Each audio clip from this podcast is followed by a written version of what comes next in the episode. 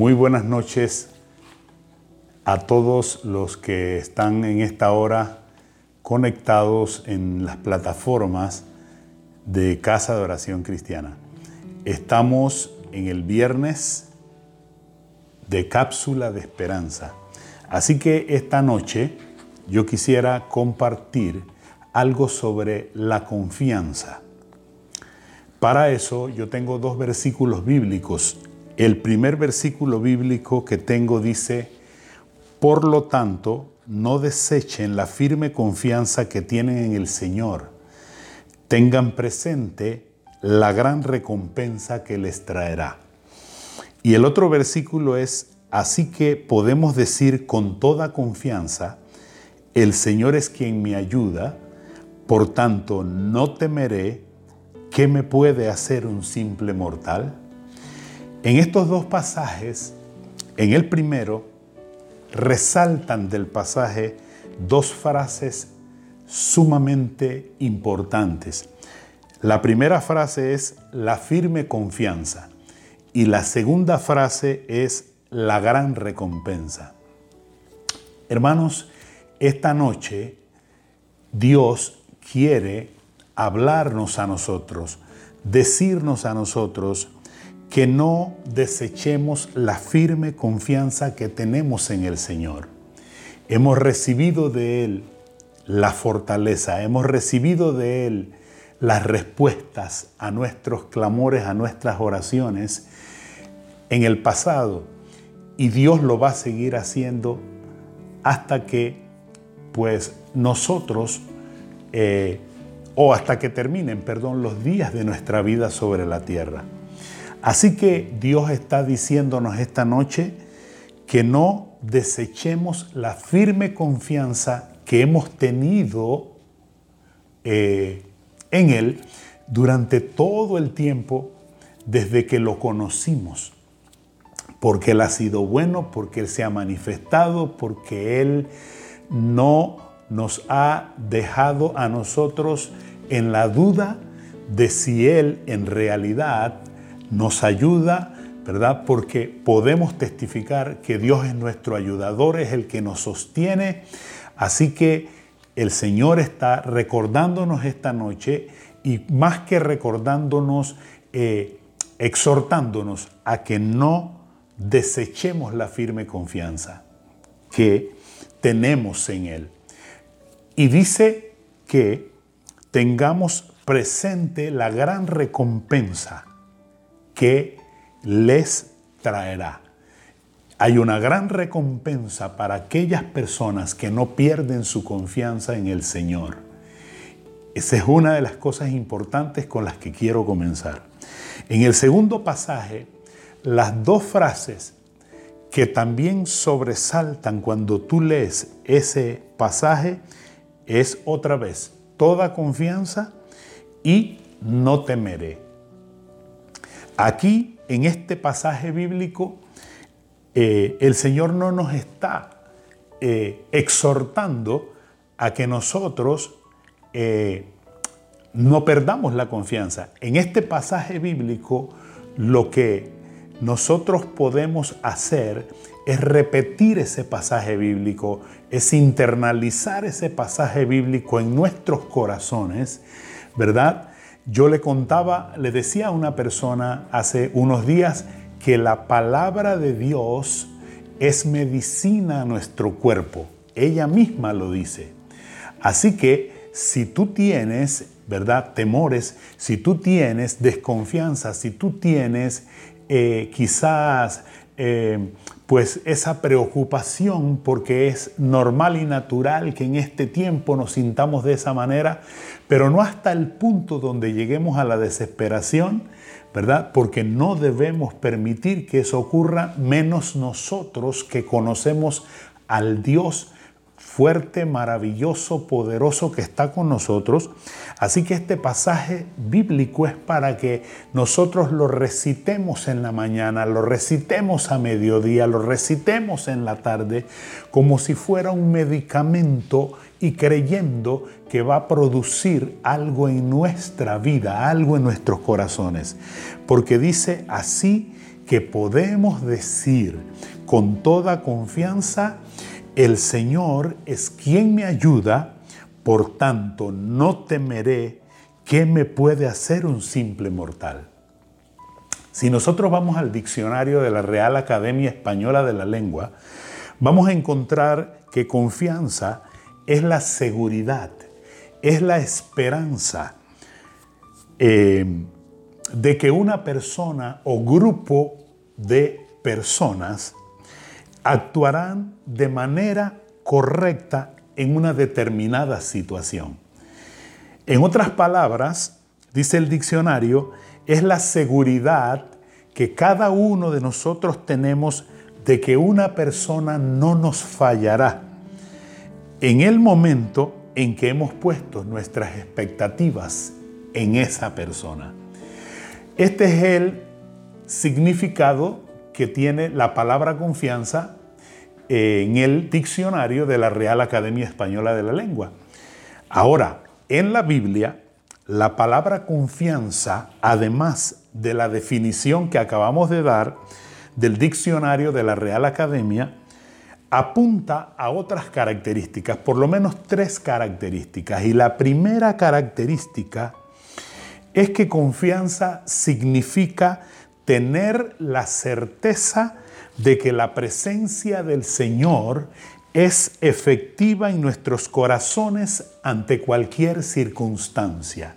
Y eso es importante para lo que estamos tratando en esta noche, para esta cápsula de esperanza, ¿verdad? Que nosotros podamos comprender que confianza en la palabra de Dios, en la Biblia, significa tener la certeza de que la presencia del Señor es efectiva en nuestros corazones ante cualquier circunstancia. En segundo lugar, confianza en la Biblia es tener la convicción de que podremos depositar en Él todas nuestras cargas y salir victoriosos en esos obstáculos que se nos presenten en la vida.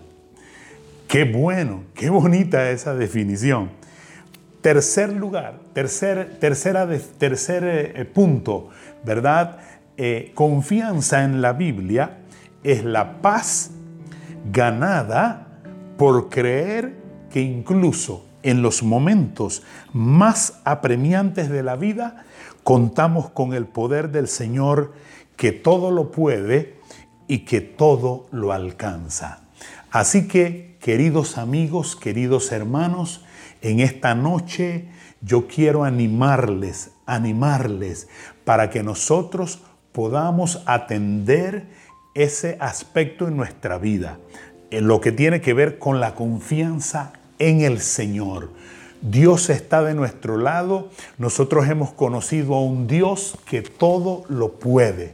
No hay duda de eso. Él es el Dios de los imposibles y Él nunca nos fallará. Y debemos confiar en eso. para 1984, Janet y yo éramos novios y nosotros nos casamos en agosto 4, vamos a tener 36 años de casados, eh, porque pues ese año habíamos decidido que íbamos a hacer nuestra boda, creo que iba a ser como en diciembre o un poquito más al siguiente año. Sin embargo, nosotros, mi, novia y yo, habíamos recibido un, teníamos un sentir de parte de Dios de ir a entrenarnos a una escuela eh, eh, en el tema de las misiones. Y el pastor de aquel entonces, pues tenía un programa y usaba una escuela muy popular que muchos conocen y que entrenaba a diferentes jóvenes de, diferentes lugares del mundo en el tema de misiones. Así que eh, la escuela nos avisó que se iban a adelantar las clases y entre los requisitos que nos pusieron es que nosotros debíamos ir con cero deudas a la escuela donde íbamos a entrenarnos Y lo otro es que era recomendable, si nosotros estábamos seguros, ¿verdad? Éramos novios y si ya estábamos seguros y todo el mundo estaba aprobando nuestro noviazgo, que nosotros nos fuéramos a la escuela ya casados. Así que realizamos un matrimonio que se llamaba matrimonio misionero y este matrimonio pues este, lo celebramos el 4 de agosto con un desayuno y las eh, se invitó a toda la congregación y la solicitud de regalos era dinero en efectivo para que nosotros pudiéramos eh, saldar deudas si teníamos y que estableciéramos un fondo que nos pudiera ayudar en esta misión a la que íbamos. Así que, y lo otro que hicimos fue que, entonces, producto de eso, adelantamos la boda y nos casamos, como ya le dije, en agosto. Nosotros entonces podemos darnos cuenta que nosotros no nos preparamos como cualquier pareja que se prepara, se casa para un matrimonio este, eh, eh, que, se va, que va a comenzar, que va a tener una casa, un apartamento, eh, todas las cosas que necesita del hogar, etcétera, etcétera. Porque nosotros nos quedábamos una semana o dos en Panamá después de la boda y luego de eso partíamos a Arkansas, Estados Unidos, al entrenamiento misionero. Así que nos fuimos a la luna de miel y al regreso nosotros teníamos eh, una noticia de que teníamos una reunión con el pastor y el cuerpo oficial de ese entonces.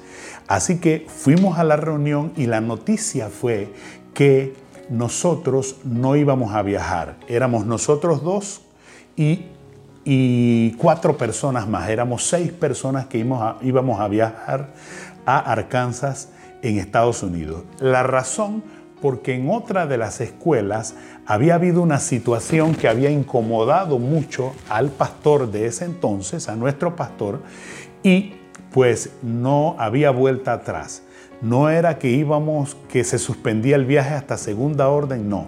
No iba a haber ningún viaje para nosotros. Así que ustedes se pueden imaginar, recibimos la noticia, pero sabe que allá antes de la luna de miel, eh, cuando llegamos el día, el primer día, nosotros nos fuimos a caminar a la playa, regresamos de la playa y luego nos sentamos en una banquita de, parque que había en el lugar donde estábamos y antes de entrar a, la casa, nosotros eh, comenzamos a percibir como que Dios quería que nosotros oráramos, pues antes de entrar a la casa y le voy a decir que nos quedamos aproximadamente una hora y media orando, llorábamos. Eh, fue un tiempo de verdad maravilloso y nosotros no sabíamos por qué. Cuando recibimos esa noticia que salimos del lugar de la reunión, nosotros nos acordamos que probablemente Dios estaba preparándonos para esta noticia mala, entre comillas, que nos iban a dar, ¿verdad? Que era una noticia oh, clave definitivamente para nuestra vida. Así que enseguida nos dirigimos a unos salones donde pues acostumbrábamos a meternos a orar, a estar con el Señor orando, orando allí. Así que nos metimos a orar, oramos como una hora o más y cuando salimos de allí o antes de salir yo le dije a Janet, Janet, yo te voy a prometer porque Dios nos va a ayudar.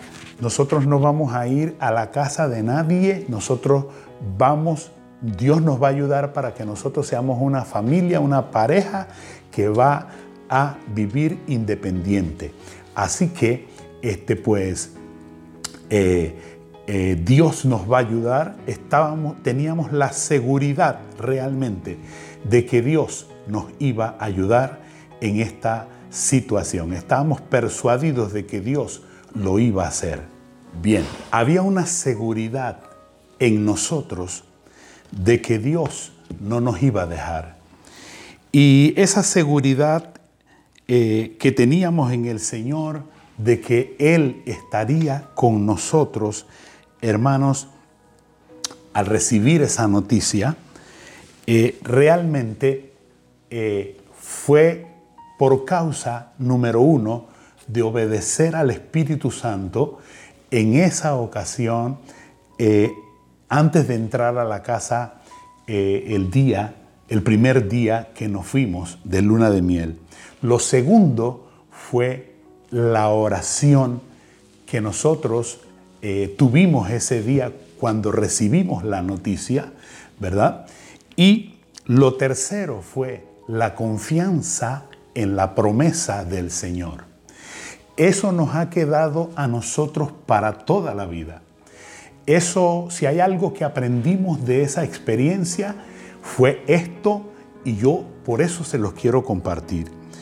Hermanos, obedecer al Espíritu Santo, orar y confiar en la promesa del Señor.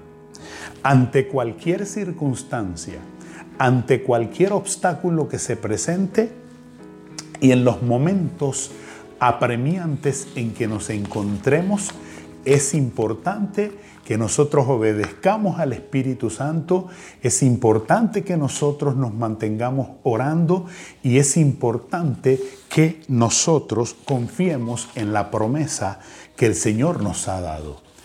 La confianza genuina en el Señor entonces se expresa en una fe fortalecida que nos da paz, que nos da calma, hermano, incalculable, inigualable, para afrontar cada uno de los retos que implica el complejo trayecto de la vida. Y eso es bien importante. Yo quiero repetir eso. Confianza genuina en el Señor se va a expresar entonces en una fe fortalecida que nos va a dar una paz y una calma inigualables para que podamos afrontar cada uno de los retos que implica el trayecto de la vida. Cuando hablamos de confianza en Dios, nosotros no podemos dejar de recordar a hombres de la Biblia que son nuestro modelo en este aspecto. Uno de ellos es Moisés. Moisés fue un hombre piadoso, dice la Sagrada Escritura, luchó con el fracaso en ciertas áreas, un hombre constantemente en sintonía con la presencia de Dios. Creció sensible a la dirección de Dios. No era un gran orador, él mismo lo dijo, yo no soy, yo no soy de buenas palabras, no soy de fácil palabra, dijo él de sí mismo. Pero hermanos, queridos amigos, él fue capaz de guiar al pueblo de Dios durante 40 años fuera de Egipto y en el borde de la tierra prometida. Moisés decepcionó a Dios con algunas de sus acciones, incluyendo la desconfianza en él, pero él se arrepintió de su falta de confianza. Fue usado por Dios para cumplir el propósito para lo cual Dios lo había llamado. Fue un hombre que finalmente aprendió a confiar en Dios. Cuando hablamos de confianza nos acordamos de Josué. Después de Moisés, muy rápidamente, queridos hermanos, se levantó para ser reconocido Josué. Fue escogido como uno de los doce espías para entrar en la tierra que Dios había prometido a Israel. Y de los doce espías, ¿verdad? Eh, la mayoría regresaron con un informe terrible de la tierra que Dios dijo que les iba a dar. Pero Josué y Caleb reportaron todas las cosas maravillosas que Dios podría proveer en Canaán. Y nosotros tenemos que ser gente así. Es cierto, esta situación en la que estamos viviendo está muy difícil y como que no se acaba. Pero queridos que me están escuchando, queridos que me están escuchando, reportemos con relación a Panamá las cosas maravillosas que Dios puede hacer, que Dios puede proveer. Reporta para tu casa, reporta para tus hijos, reporta un buen informe para los tuyos, para esta nación y para el mundo entero, porque nosotros, la iglesia del Señor, tenemos una responsabilidad y debemos hablar fe, debemos hablar esperanza, debemos hablar confianza a todo el mundo, a los necesitados en esta hora. El pueblo de Israel se negó a entrar en la tierra que Dios le había dado, eh, les había dado, y Josué, ¿qué hizo? Josué confió en Dios pacientemente. Josué reconoció también la autoridad de Moisés. Josué reconoció la posición de liderazgo que Moisés tenía y él nunca, nunca, nunca se atrevió a usurpar la autoridad de Moisés. Él esperó confiadamente en Dios hasta que le llegara su turno y él fuera la persona designada para que después de Moisés pudiera guiar a Israel a la tierra prometida. Hubo mucha confianza en este hombre. Por último tenemos a David. David escribió muchos de los salmos que nos gustan. Ahora, David escribió esos salmos porque él no tenía ningún problema. No, David escribió muchos de esos poderosos poemas en medio de la aflicción, en medio de situaciones adversas, en medio de situaciones difíciles. David sabía que su fuerza estaba en Dios. Él tenía confianza en Dios. Tres hombres de la Biblia, modelos de hombres, ¿verdad? Que tuvieron confianza en Dios.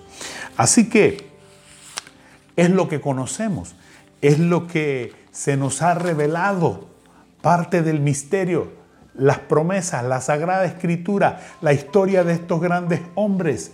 Así que nosotros debemos modelar eso para nuestras vidas. Yo voy a concluir eh, eh, diciendo, leyendo algunos pasajes bíblicos. Los primeros pasajes bíblicos que tengo aquí muestran la forma que nosotros tenemos de confiar en el Señor o que debemos tener de confiar en el Señor. Dice Proverbios 3:26, porque Jehová será tu confianza y Él preservará tu pie de quedar preso. Recibe esta palabra, ¿verdad? Y esta palabra pues es la forma de confiar en el Señor.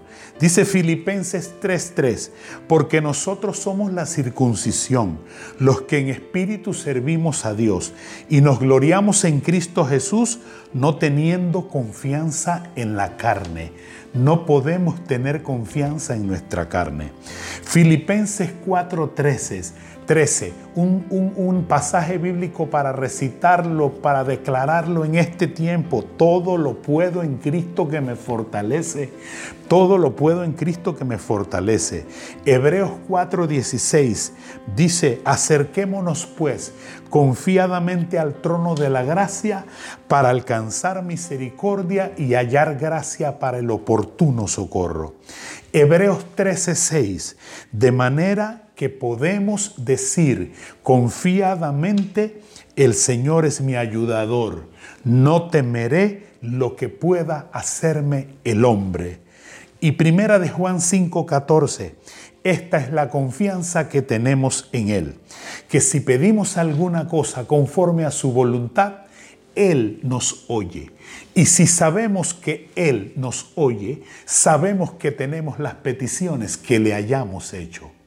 Ahora le voy a leer una cantidad de versículos que nos vamos a dar cuenta que nos ayuda a sobreponernos a los obstáculos, pero confiados en el Dios de los dioses, en el Dios Jehová de los ejércitos. En el Antiguo Testamento, en Deuteronomio, capítulo 31, versículo 6, dice, esforzaos y cobrad ánimo no temáis ni tengáis miedo de ellos, porque Jehová tu Dios es el que va contigo, no te va a dejar ni te va a desamparar. En Proverbios 3:5 dice, fíate de Jehová de todo tu corazón y no te apoyes en tu propia prudencia. Si hay algo que debemos hacer en este tiempo es no apoyarnos en nuestra propia prudencia. Apoyémonos en el Señor, fiémonos de Jehová de todo nuestro corazón. Josué 1.7, solamente fuérzate y sé muy valiente para cuidar de hacer conforme a toda la ley que de mi siervo que mi siervo Moisés te mandó, perdón, no te apartes de ella ni a diestra ni a siniestra, para que seas prosperado en todas las cosas que emprendas. Josué 1.9, mira que te mando que te esfuerces y que seas valiente. No temas ni desmayes, porque Jehová tu Dios está contigo en donde quiera que vayas. Tú lo tienes que creer o no creerlo pero es la palabra de Dios. Dice Isaías 40, 31, pero los que esperan a Jehová tendrán nuevas fuerzas, levantarán alas como las águilas, correrán y no se cansarán, caminarán y no se fatigarán. Isaías 40, 11 dice, como pastor apacentará su rebaño, en su brazo llevará los corderos y en su seno los llevará, pastoreará suavemente a las recién paridas. Y 1 Corintios 15, 58 dice, así que hermanos míos amados, estad firmes y constantes, creciendo en la obra del Señor siempre, sabiendo que vuestro trabajo en el Señor no es en vano. Dios no te va a dejar, Dios te va a ayudar. En conclusión, yo quiero dejarte este consejo cuando en medio de esta situación que estamos viviendo, obedece al Espíritu Santo, ora sin cesar, confía en las promesas del Señor, esto te ayudará ante cualquier circunstancia, ante cualquier obstáculo y en los momentos apremiantes. Te va a ayudar esta palabra, este consejo. Espero que cada uno de ustedes que han escuchado esta cápsula de esperanza hayan sido cambiados, hayan sido mudados, hayan sido inyectados, ¿verdad? Porque es la palabra del Señor que trae fruto, que permanece para siempre, que no regresa vacía, es medicina nuestro cuerpo, bueno, y tantas cosas que la palabra de Dios es para nosotros. Yo quiero que el Señor les bendiga y les guarde, que Dios tenga misericordia de ustedes, que derrame su paz sobre ustedes, que tengan ustedes salud, que, venga sobre ustedes sabiduría para que puedan ustedes, ¿verdad?, pasar este tiempo en confianza en el Señor. El Señor me los bendiga muy ricamente. Les amamos en Cristo Jesús y deseamos lo mejor para ustedes en este tiempo tan difícil. Dios les bendiga.